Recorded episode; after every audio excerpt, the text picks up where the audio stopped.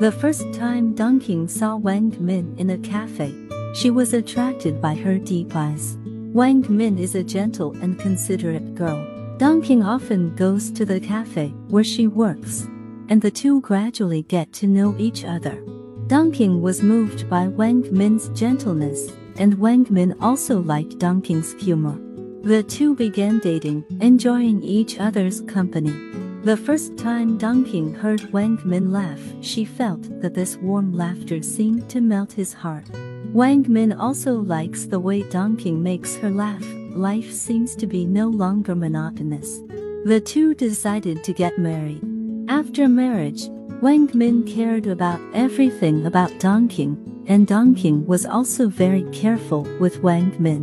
One day, when Dunking came back from a business trip, she seemed to be a different person. He often loses his temper for no reason, and Wang Min's concern seems to be annoying. Wang Min gradually discovered that Dunking had an affair, and her world seemed to quietly collapse. Wang Min chose to remain silent, not knowing how to deal with this sudden change. After a period of time, Dunking finally realizes that the affair is only a short-term novelty, and what he should really cherish is Wang Min. Dunking decided to give up the affair and return to Wang Min. When Dunking sincerely apologized to Wang Min and asked for forgiveness, Wang Min just smiled and said, Welcome home. It was only then that Dunking realized that the warmth that really belonged to him never left. He will never neglect Wang Min again, and his life is back on track.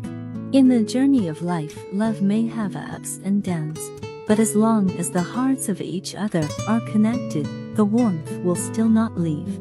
The two have gone through that difficult time, and their relationship seems to have grown deeper. Wang Min forgave Dunking, and Dunking also knew how lucky she was. He vowed never to let Wang Min get hurt again, and cherish the happiness in front of him. One year later, Wang Min's life happened, the biggest surprise, she was pregnant. Dunking was so excited that she almost shed tears when she heard the news.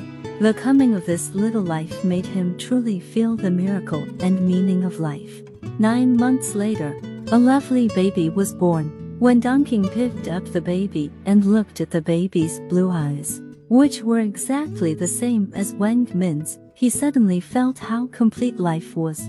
The three formed a warm little family, full of laughter every day. Time flies, and in a blink of an eye the baby can already walk. One day, the baby was playing and accidentally fell down. Holly heard the baby's cry and hurried over. There was a small wound on the baby's knee and it was bleeding. Dunking was so distressed that she quickly hugged the baby in her arms and comforted her softly. Wang Min brought a band-aid and carefully stuck it on the baby's knee.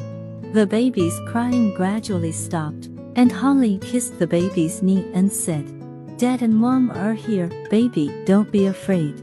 The baby looked at Holly with wide eyes, and Holly's heart almost melted. He feels that the happiness of a family of three is a treasure worth cherishing in a lifetime. No matter what the ups and downs will be in the future, as long as they are together, everything will be as good as ever. If you like to listen to my program, you can subscribe and share. See you next time.